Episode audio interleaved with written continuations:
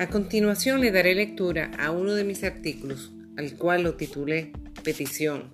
Quienes habla, Leonora Siris, eh, narra en este escrito un testimonio muy personal, el cual entenderán cuando le dé lectura. Y inicio en este momento.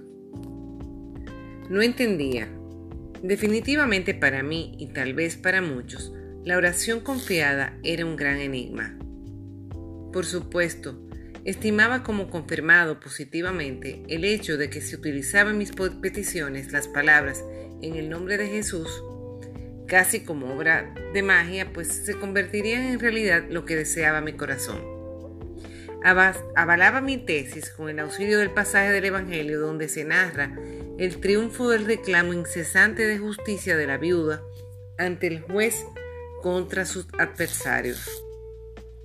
Sin embargo, ante algunas situaciones que veía a mi alrededor que no se solucionaban de manera satisfactoria mi manera de pensar, y a pesar de mis incesantes súplicas, así que me atreví a pedirle a Dios algo más. Y sencillamente lo que pedí era que me diera luz para que entendiese este dilema para poder entenderlo. ¿Y saben qué? Me escuchó.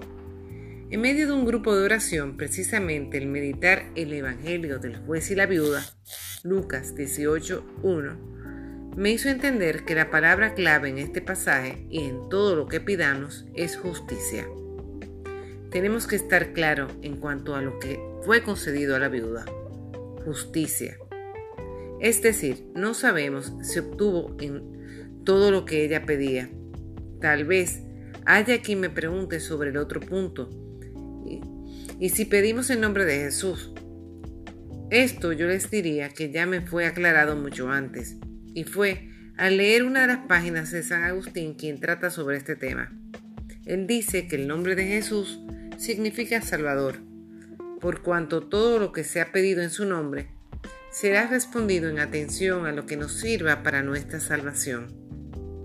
Un momento, es importante saber que muchas veces el Señor nos complace cuando le hacemos partícipes de nuestras necesidades y Él considera bueno y válido nuestras peticiones.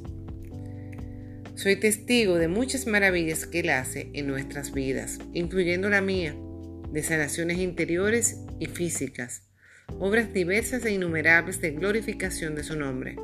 Entonces, ya sabemos que siempre es bueno pedir él nos lo exhorta, pero sabiendas de que nos responderá siempre conforme a nuestro bien.